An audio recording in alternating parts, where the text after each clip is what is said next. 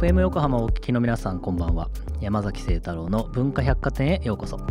パーソナリティを務める清太郎デザイン代表アートディレクターの山崎清太郎です、えー今晩のゲストはですね慶應義塾大学理工学部管理工学科教授の栗原聡さんに遊びに来ていただいてます。えー栗原さんはですねあの僕が某書籍を見つけてもう絶対話聞きたいと思って、えーお願いして来ていただきました、えー栗原さんはですね、えーと人工知能 AI 研究の第一人者ということで、えー大学での研究や指導のほか企業のアドバイザーや人工知能学会の編集長などを歴任されています、えー最近では話題になりましたね。手塚治虫の作家性を AI に学習させ31年ぶりに新作を生み出すと。いうことで話題になったプロジェクト手塚2020で AI 技術の監修もされています。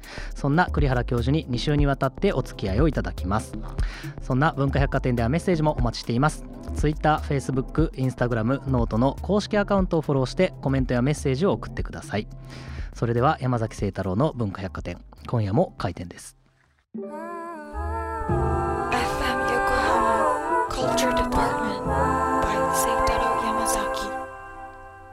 えー本日の文化百貨店にお越しくださったゲストをご紹介します。栗原聡さんです。よろしくお願いします。よろしくお願いします。栗原と申します。ありがとうございます。ぜひいろいろお話を伺えればと思うんですけれども。こちらこそ、はい、楽しみにしてあおります。ね。人工知能の専門家と、はい。もう今まさにこう最前線のもうみんなが今後どうなっていくんだろうっていう、まあ、注目の分野だと思うんですけれども、はい。この分野にこう興味を持たれたきっかけっていうのは何かあったんですか？えっとですね、思い返すと多分高校から大学に入ったぐらいだと思うんですけれども、うんうんうん。もちろんその当時のこう SF 映画とかですね、はいはい。もちろん僕はガンダムとかロボット大好きなので、でそんな時にですねどうしてこう、まあ、僕らですねえ人っていうのがこんなにちゃんとものをこう考えたりとかうん。喋れたりとか、もちろんね覚え感情を持ったりとかですね、できるんだなと不思議に思ってですね、えー世の中にいろんな機械ロボットがあるってことは、じゃあそういったものは機械でもできるはずですねみたいな話を考えてですそこからなんとなく漠然とあの考えていて。でもちろんその、えーまあ、僕先ほど申しましたけどもガンダム大好きなんで、はい。えーそうするともちろんガンダムって人が操縦、えーしてるものなんですけれども、でも、えー人が操縦してるこうレバーを動かしてるだけなんだけども、うん。ロボットの方はすごく人間のように動くってことはなんかもう少し仕掛けあるんだよねとかですね。そんなことをこうなんかこうオタクのように考えながらですね、それがなんとなくルーツだったかななんて思ったりもよくします。はい。えーじゃあもう最終的にはもうガンダム作りたいみたいな。そうですね。まあそれありますよね。ああええ。やっぱそれありますやっぱり。あのまあいろいろお話を伺っていく前にですねまずまあ人工知能についてちょっといろいろ基本的なことを聞いてみたいなと思うんですけれどもこう人工知能とか AI っていうのはこう、まあ、歴史の中でどうやって発展をしてきたんですかね？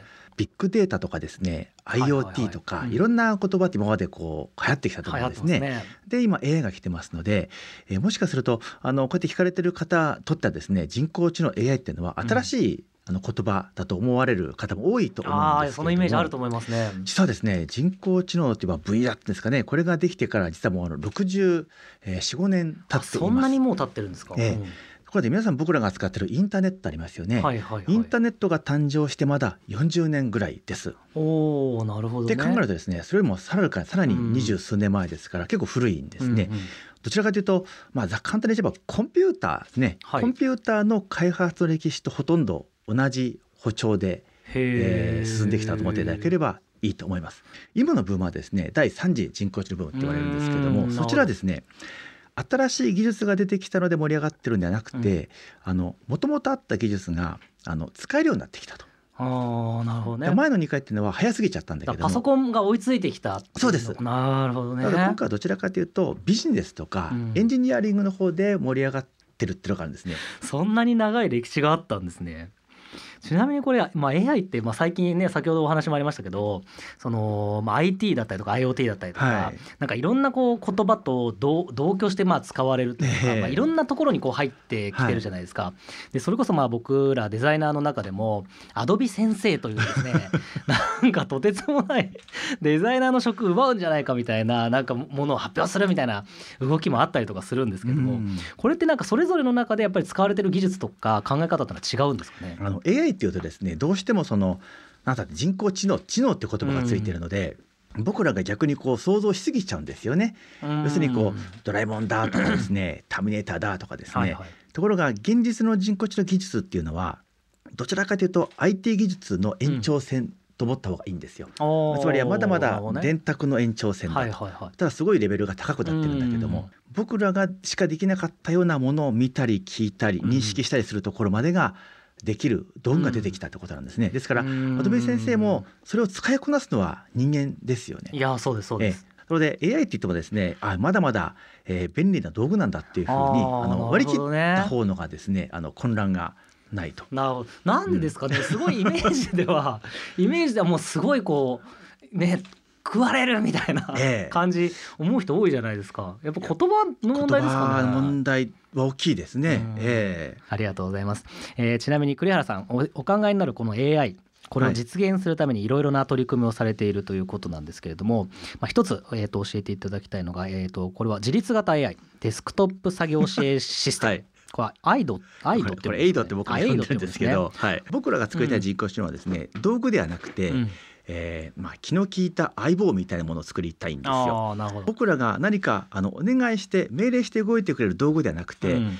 ロボットの方も僕らのことをちゃんとあの見てうん。で何かしら僕らについて気の利いたことをしてくれるようなことをしたいんですね。うんでこれってのはもちろんできれば面白いと思うことも当然なんですけれども、うんうんうん。やっぱりこれからそのどんどん高度高齢化社会に来た時に、あのどんどんロボットが我々の世界に入ってきた時にですね、いちいち僕らが命令して動くんじゃいやー確かにね。やっぱり気のちゃんとこういい意味で忖度してほしいわけですよ。はいはいはい。うん。でその時にですねエイド君っていうのはですねあのまあこう普段のこう仕事する目の前にパソコンがあって、うん。ね、ノートがあったり文房があったりする時に、僕ら普段まあねこうホシキスを使ったりハサミ使ったりすると思うんですけども、そういう時ってその僕らのですね普段のこのまあ仕事とか勉強してる風景をうん。例えばずっとカメラをつけてですね、はい。ずっとこう観察するとしますよね。うん。そうすると僕らって必ずパターンがあるんですよ。僕らランダムな生き物じゃないですよね。習慣ってあります。うん。ってことはずっと見ているとロボットがですねあこの人はこういうタイミングでホチキスを使うんだとか、はいはい。えーこういうタイミングであこうコップねのものを飲むんだとかってうん。僕は見抜いてくるんですね。ね、うん。でそうすると僕これやったことはすごい単純でですねあ人があるあるパターンを例えば A パターンがどうも発動し始めたってことを、まあ、コンピューターが予測すると、は A パターンの中でこのロボットがですねこのアームロボットが、うん。えー人に代わってできるタスク例えばうんコップを取ったりホチキス取ったりっていうところがあると思うんですね。でそこのところができて出てきたらば人よりもちょっと先にその行動をロボットがするっていうふうに仕掛けを作ったんですね。うんなるほどね。でそうするとあくまでも僕ら人間からするとですねいちいち教えたわけでもないんだけれども、あれ？自分があのホチキス欲しいなと思ったタイミングでホチキス持ってくるんですね。ちょっとちょっと可愛い感じになってきますねそうなんうんだあなかなか僕気学じゃないかっていうね、うん。そういったあのシステムで。でこんなところからどういうふうにして、まあ、人とその共生するうん。人工知能を作っていこうかっていったところをですね、まあ、こういうこと一個一個作りながら あのやってってるっていうこと一つのこれあのシステムになります。これが変だし、今ね パソコンって全部カメラついてますからそれで全部のパソコンにプリインストールされたらはい相当楽になりますよね。この使い方もすごく多分癖があると思うんですよ。うん。例えばえーフォルダーの使い方とかですね、はいはい。名前の付け方とか。そうです。んそうすると 自分がどういうふうに普段パソコン使ってるかっていったことをパソコンの中に入っているもしも自分を見てくれる AI が学習していくとですね自分が何かファイル探そうとした段階でそのファイルをちゃんとこうポップアップしてくれたり、めっちゃいいですね。で僕もねそれ欲しいんですけど本当は探すの超大変ですもんね。なのもね。うんそういった道も多分開ける話だという話。それは面白い。まあちなみに他にもこれ人間と一緒に料理をするというアシスタントロボットも研究をされているということなんですけれども、腕が2本あるロボットが、はいはもう本当にこう、えープロのシェフごとくですね、うん。料理を作ったりするそういったデモってまあ普通ってシステムにすでにあるんですね。うん。ただそれはあくまでもロボ人間の代わり料理をするロボットなので、うん。でも料理ってあのね料理したことある人は分かりですけど、料理する楽しみってあると思うんですよ。ところがちょっとみじん切りはちょっと面倒くさいなとかね、はいはいはいあとちょっと重ねる気はめんどくさいな。そうなんですこれやってる時にちょっとあの昨日 ねスパイス持ってきてくれたら気が引くなみたいな、ちょうどその、えー、なんでしょうね。こうシェフの隣でいるこう助手みたいな。で楽しく料理をする時のうん。助手みたいなものを作りたいと思って、でそれは先ほどのそのエイド君と同じシチュエーションなんですね。はいはいはいなるほどなるほど。それってなんかその先にはなんだろうその自主性みたいなものが自己判断みたいなものがその相棒には出てくるようになるんですかね？そうですね。ここがめちゃくちゃあの重要なところで、うん。あの今のその道具ですね、うん。道具と僕らが作ろうとしてる人工知能何が一番違うかっていうと、道具っていうのはあくまで言われるままですね、うん。だから言われないと動かないんですね。はいでもあのさっきの気の利いたロボットとかっていうのはですねその目的を持ってなきゃいけないんですね。えつまりは、えーさっきのエイド君であれば、うんえーそのユーザーの行動を先回りして、うんえーいかにこう快適にしてあげるかとはいはいかですね。ってことはあの一番重要なのはやっぱりそこのロボット君にちゃんと目的があって、うんで目的のもとにロボット君が自ら考えて動くっていう仕組みが必要で,、うんでそれがあるかないかで道具型とその先に来る事実型の違いで。なるほどでおそらく人間社会に入り込んでくる、えーまあ、ロボット人工知能は、うんやっぱりそういった目的意識を持って、えー動いてくれないとですね、うん僕らと本当の意味でのその、まあ、相棒の関係にはなりなりえないというよねっていうことでね。えーと考えてます。はいそれってごめんなさいもう一歩ふ踏み込んでもいいですか、はい。その目的ってなんか2種類パッと思いつくんですけど、はい。多分人間が例えばその料理をする時って、うん。例えばじゃあ自分のために作っても美味しくないよねだったりとか、なんかその料理を美味しく作るうんっていうところがまず中間の目標にあってで、はい。その先のシーンみたいなものを思い描描きながらまあ料理は作ってるような気がするんですよ。でそのロボットが相方になる時ってそこの大きい部分の目的を人間と共有できるのか、うんそれともこの人をのこの料理というタスクに対してのその目的ええを作るのかだとどっちになりそうなんですかね？野望は今おっしゃった場合前者ですよね。ああなるほどね。のどちらかというと料理を作るっていうのは直近の目的だと、うんうんうんちょっとだから例があの適切じゃないかもしれませんけど、例えばですね家をきれいにする、はい。例えば家を快適にするっていう目的を僕がロボットに与えるとしますよね、そうすると家を快適にするっていう目的って実はかなり抽象的な、要はご飯作ったら楽しご飯を作ってね、お互い楽しみましょうっていうレベルですね、うんうんえそうするとですねきれいにするんだけどもじゃあ例えばこれからお客さんが来るんだと、はいはい。お客さんが来るんだっていう時にロボットがいきなりですねあの窓の3のね3のこういうところを掃除し始めてもはいはい。ちょちょいちょいってなりますよね。違うでしょと。今お客さんが来るんだからパッと見きれいにするってことでしょっていうですね、はい。でこういうのですね同じ目的でもうん。ちょっとこうメタなレベルですかね。メタ目的ってこの言い方するんですが、うん。やはり我々とこうまああの気の利いたロボットを作るには、うんメタな目的ってやつがちゃんと分かってくれないつまり空気読んでくれないとダメだと。でこれががもちろん当然難しいんですけれども、やはり野望はそこに。あります。でもめちゃめちゃ難しいところですよね。はいそれね。はいなるほどね。ありがとうございます。えーそれではここで一曲いきたいと思います。栗原さん曲紹介お願いします。あえーとですね、あの僕自身はあの、えー横浜出身なんですけれども、中高一貫校にいたんですけれども、そこの先輩にですねスネープ小田和正さんなんですね。であのなままあ僕が学生の頃なんかもですねその高校に来てうん。コンサートやってくれたりとかっていうこともあってですね、その中の曲にですね「あのえー空が高すぎる」って曲があるんですけれども、これがですねなんか非常に僕にこうこう染みてくる曲があってですね。なるお聞かせいたします。はい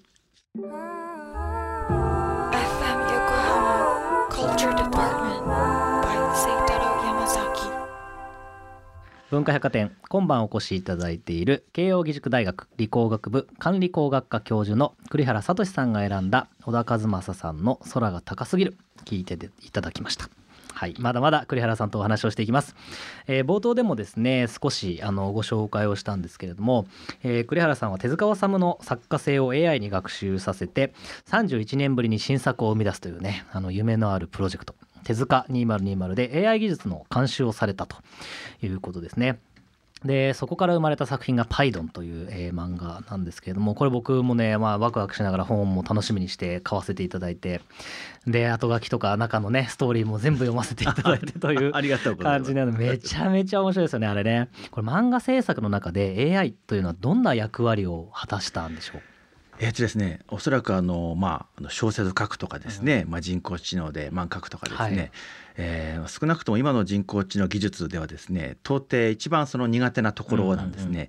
でそこにどうやってじゃあこう切り込んでいこうかっていう時に、あの今の人工知能ってですね例えば空港で人の顔を認識したりとかですね、あとはその、まあ、大量生産される工場の中で、はい。あまあ、例えば商品のね傷がついたところを見つけるとかですね、うんあのどちらかというとその効率化ですよね、はい。い、かに大量なものをうんもうさーっと計算するかところに使われるんですが、まあ、人工知能なんてね知能なんてことは名前がついてる学問なのに、うん。効率化だけっていうのはおかしかろうと。はいはい。まあ、人工知能もですねものを生み出すところをなんか活用できないかっていう、まあ、そういったことは僕らももちろん願望としてあるんですね。え。まあ、そんな時に、まあ、漫画を作るって話にちょっと話が出てまあ、ちょうど話がありましたので、えこれはちょっとこう取り組んでみようというのがもともとの、まあ発端ですね。ええ。まあ、新作ですね。新しいものを作らなくてはいけませんので、うん。えーそれは漫画も小説も同じなんですが、ええ。新しいまずストーリーですよね。いやそうですよ考えなくちゃいけない。うん。えそれからこれ漫画ですから、うん。じゃあ新しいその主人公のキャラクターのデザインはいはいはい。考えなくちゃいけないと。でもちろんキャラストーリーとキャラクターデザインが決まったらば、うん。具体的に作画をしなくちゃいけないんですけれども、あの作画はですねまだまだ人間しかできません。いやそうなんですね、うん。これはそんな簡単ではなくてですね、あの漫画ですとその小回りってありますよね、はいはい。あれ一つとっても相当大変なんですよ。うん。単にこう四角を描けばいいじゃないんですね、はいはいはそうするとまずじゃあ手をつけるべきはですね、それも難しいんですけれども、じゃあストーリーを何か作るところ、うん。えーそれからキャラクター作るところ。でここっていうのは本当ゼロから生み出すところですよね、はいはい。何もないところからどういうふうなストーリーにしようか、ん何もないところからどういうキャラクターにしようか、うんゼロからの発想です。えでもちろんあの人間っていうのがいろんなものを発想することは人間しかできないんだけれども、でも人間でもですねゼロから考えるって大変ですよね。えいや大変ですよ本当に。ということはそこで少し AI がですね何かしら役立つことができればこれはものを生み出す時のうん。少しは力になれるだろうっていう、まあ、形で少し、あの具体的に見えてきてですね、はいはい。じゃあそこにまずやってみようということになったということですね。なるはほどね。これ具体的には、まあ、ま、ま、まさになんだろうな、あのーまあ、コミュニケーション上だと、手塚治虫さんが生きていたら。何を次に作るだろうみたいな新作じゃないですか。はいええ。どうやってその手塚治虫化していくというか。い、はい。何をされてるんですか？もちろんですね。あの手塚治虫がどういう、えーね、考え方で、うん。どういうキャラクターの設定が好きでっていったことを、まずは、えー AI がですね知らなくては何もできませんのでそね。うん。えーそこでですねあの手塚治虫さんの書いたもちろん漫画をですね、うん。まずはこう AI に、まあ、読み込ませるというか、はいはいはい。えー学ばせるんですけれども、漫画を読むって実は漫画を読むこと自身がすごく知的な作業なんですよ。そうなんですか。僕ら漫画って普通に僕らって読んじゃうんですけれども、ところが漫画ってのはですねまずはじゃあ漫画っての吹き出しがあって、うん。こうセリフが書いてありますよね、はいはい。唯一文字でセリフだけじゃないですか、うんうんでもセリフだけをぬ抜き出してきてこう文章にしてもうん。全くストーリーわからないですよね、ああ、セリそうフだけのか、確かに。うん。それ漫画っていうのはまずこの漫画のこのイラスト前提を見て、はいはいでそこからこう情景を、うん状況気配を見て。うん。でそこであどういう文脈なんだと、うん。でしかもそこでキャラクターの今度は顔のいろんな表情とかを見て、それでようやく頭の中でそのストーリーを組み立てていく作業なので、うん。すごくその脳をフル回転してるはずなんですよ。漫画見てですね、うん頭の中で作る時にその漫画家が描いた絵も情報として入ってきますよね。うんそこで自分にはない絵が入ってくるので、はいはいはい想像力を膨らませますよね。なるほだからおそらく漫画の方のがあのより豊かなその想像をですね頭で本当はしてるど。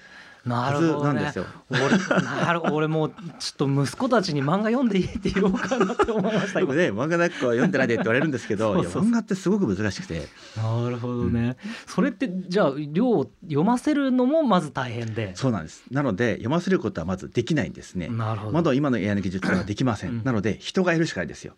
はあ。つまりその、えー手塚プロダクションのですね、うん。スタッフの方々が、えー漫画をまず読んでえでそれをですね自分たちですね、まあ、小説版ですよね。文字だけにまずは 直して。えそうなんですよ。でそれをですね細かくこう分解をして、うん。このストーリーがどういうふうにできてるんだってことを、はいはいはい。人間がそのど構造化して。え読解問題解くみたいなことですよね。でその文字にすると今のコンピューターはまだ扱うことができますので、それをコンピューターにこう、まあ、覚えさせていくこういうまだ人の方がよほど苦労してるっていう ことをするんですね。面白い。僕ら今回どういうふうにしてあの手塚治虫らしい、うん。新しいどんどんいろんなこう、えー物語を作るかという時にですね、あのもちろんまずはそのストーリーっていうのは細かくねあの細かいその段取りが埋まってるものがストーリーとするとですね、ストーリー作ったらなかなか、えーまあいろいろテクニックあるんですけども、一番重要なのはストーリーの前のあらすじなんですね。はいはい。であらすじができてしまえば、うん。そこを細かく埋めるのってのは結構いろんなうんテクニックがあるんですね。何もないところから見出すとあらすじだと。うん。でそこで、まあ、手塚治虫さんの漫画をいろいろ分解しました。うんうん。でそういった物語っていうのはそのパターンがある型があるわけですよ、うんテンプレートがあるってことですよね。で実はテンプレートってですねよくよく見てみるともちろん漫画にもあるし、うん。小説もそうだし、うん。ドラマも映画もそうだし、うん。本当に僕らってのはその何でしょうね何かしらこう全ての生活の裏にですねこういったこうストーリーですかね、うん。最後はこう苦労するんだけど、はい。最後はねハッピーで終わるみたいな方っていうのは何かしら僕らってこう暗にこう、うん。期待してる部分ありますよね。うんということはあの手塚治虫さんいろんなパーツが揃ってきた時に、そういった型ですよね、うん。テンプレートにのっとってこう型をはめていくと、はいはい。一見奇抜なんだけれども、えー型にのっとってるのでこう腑に落ちるんですね。うんでこういうふうな形で作っていくと手塚先生のパーツをいろいろ集めてそれをこうこうドッキングとかいろいろこう継ぎはぎしながら、はい。その型にのっとった新しいものをどんどん作っていく、だからその時に、えー手塚漫画だけから持ってくるパーツだと数が少ないので、あの少し僕らがですねそこでその、まあ、情報処理のいろんなこううん。テクニックを使って、ええ。少しこう量を増やすっていうことをします。うんうんうん。でそうするとですねまあ、基本的には手塚治虫さんの書いた漫画のいろんなパーツを適当にこう切り張りしながら、うん。しかもちょっと多少こう量を増して取ってくる。で一見ちぐはぐなん継ぎはぎなんだけれども起承転結のパターンに合ってるので、うん。物語とは一貫性がある。っていうのがいっぱい出てくるんですよ。なるほど。なるほどええ。でこれをですねあの実は人が見てみると手塚治虫らしいんだけれどもでもこれ手塚先生に今までなかった話の展開でねうんこれをですね人工知能ですから、えー一度作るとですねいくらでも出せちゃうんですね。はあ。でこんなふうにして、まあ、あらすじをる作るということを、えーしました。なるほど、ええ本当に共同作業というか、なんかすすごい難しい山に AI と一緒に登ってってるみたいなそうね。いう感じなんですかね。ここで僕らすごくあの面白い経験をさせていただきました。というのはですねもちろんあの僕らものを作る側っていうのは、完璧なものを作ろうとしますよね。えですから僕らが例えばあらすじを作る人工知能を作ったわけですけれども、そうするともちろん、えー僕らのその人工知能があ吐き出すうん。あらすじっていうのは、人がちゃんと読んだ時にもちろん綺麗な文章で、えうん。えーちゃんと物語として一貫性がある、はいそういったものをもちろん僕らは出そうとして一生懸命作ります。でですねその手塚、えー、治虫さんのその長男ですご長男の手塚誠さんはいとおられて、でその誠さんが今回のプロジェクトの、まあ、一番の、まあ、はい総監督的に動いていただいたんですが、あのまずですね僕らが作った人工知能で、まあ、手塚治虫の漫画をこうね分解して読み込んで、でそれを使ってですね、まあ、100個ぐらい新しくそのプロあらすじを作ってですね、えそれをみんなの前でお披露目する場があったんです、はい。まあ、一番緊張する瞬間です、ね。うんドキドキですねそれは。でその時に、えー僕らがですね僕らからしても完成度が高いうん。あらすじをまずお見せするんですね、はい。そしたらですね面白くないと。ああなるほどね。うん。おかしい。これはだって綺麗な文章だし守備一貫で、うん。なんなんでっつったらですねいやこれは当たり前じゃないかと。あこれ読んでもなんかグッとこないんだよねと。あなるほど、ね。ところがこれ面白いっていうプロットがあったんですよ。それは僕らからしたらばもう結構まあいい意味よく言えば奇抜なんですけれども、うん。悪く言えばもうデタラメというかですねうん。ちょっと破綻してるこんなのダメだろうって言ったものが逆にこれだって言うんですね。へえ。どういうことかあったんです、そしたらですねどうも、えー僕らのその創造性をかきたてるためには、なんかこう完成されたものが与えられてもダメなんですね。うん。つまり荒削りだったり、はい。何かそこに欠陥とか何かあるからこそそこを埋め合わせようとかしてですね。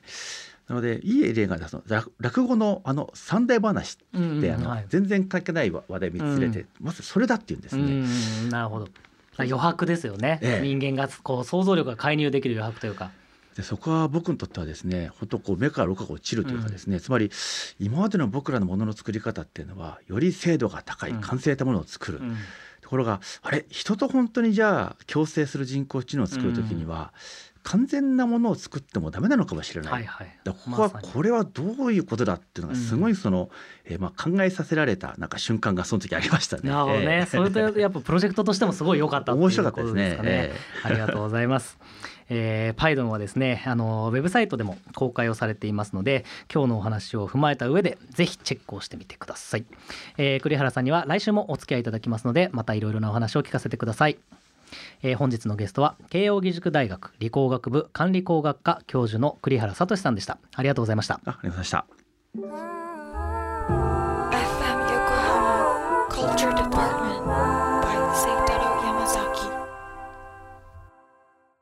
えー今週は栗原聡さんとお送りをしました。なかなか刺激的なお話でしたね。なんでしょうね。でもなんか今日のお話でなんかちょっと相棒相棒というふうに思えばいいんだっていうのは僕の中では結構発見でしたけどねなんだろうこう進歩した方がいいけどそれを御せなくなると困るみたいな 恐怖感って多分あるじゃないですかなんかこの感じの余白がお互い理解し合えるようになるとすごいいい未来が描けるのかなっていうふうに個人的には感じました。といったところで今週の文化百貨店は閉店となります。また来週11月15日の深夜0時半にお待ちしています。お相手は山崎聖太郎でした。